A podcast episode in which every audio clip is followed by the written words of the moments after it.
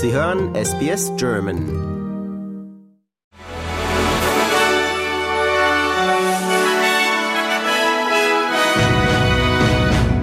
Sie hören den SBS German News Flash an diesem Donnerstag, den 14. September. Mein Name ist Benjamin Kantak. Eine stärker als erwartete Zunahme der Beschäftigung hat die Arbeitnehmerzahlen auf ein Rekordniveau gebracht. Daten des Australian Bureau of Statistics zeigen, dass im August etwa 65.000 Menschen Arbeit gefunden haben, weit über den von Ökonomen erwarteten Anstieg von 25.000. Äußerungen des australischen Immobilienmilliardärs Tim Gurner wurden vom Sekretär des Victorian Trades Hall Council verurteilt. Bei seiner Rede auf dem Australian Financial Review Property Summit am Dienstag sagte Görner, einige Arbeiter seien während der Pandemie faul geworden und dies beeinträchtige die Produktivität des Landes.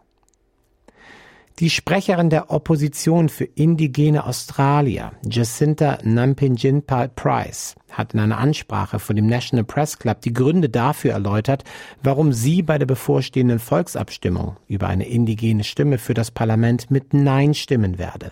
Sie wiederholte dabei ihre Ansicht, dass die Stimme nicht benötigt werde, da es bereits elf indigene Abgeordnete im Parlament gäbe. Ein prominenter Gegner der indigenen Stimme für das Parlament hat zu Höflichkeit in der Debatte über die Volksabstimmung aufgerufen. Warren Mundine sagte, der demokratische Prozess müsse respektiert werden und das schließe die Notwendigkeit einer ruhigen Debatte ein, die darauf verzichtet, Einzelpersonen anzugreifen und zu seelischer Belastung beizutragen. Unabhängige Abgeordnete haben die australische Regierung aufgefordert, eine komplette Version eines Berichts über die Klimasicherheitsrisiken Australiens zu veröffentlichen. Ministerpräsident Anthony Albanese sagte, die Regierung werde den Bericht nicht veröffentlichen. Er wurde in den letzten zwölf Monaten vom Office of National Intelligence erstellt, da er klassifizierte Informationen enthalte.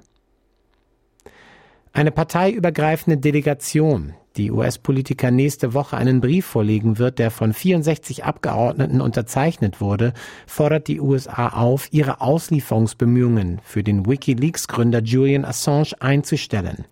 Die Delegation umfasst Barnaby Joyce von den Nationals, den Labour-Abgeordneten Tony Sapir, die unabhängige Abgeordnete Monique Ryan, den liberalen Senator Alex Antic sowie die grünen Senatoren Peter Wish-Wilson und David Shoebridge. Das Gift eines Schlangenbisses wurde als Todesursache eines Mannes in Queensland am Wochenende ausgeschlossen.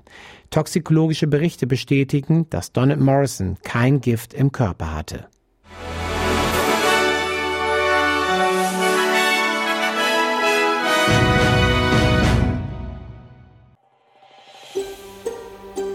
Lust auf weitere Interviews und Geschichten? Uns gibt's auf allen großen Podcast-Plattformen wie Apple, Google und Spotify.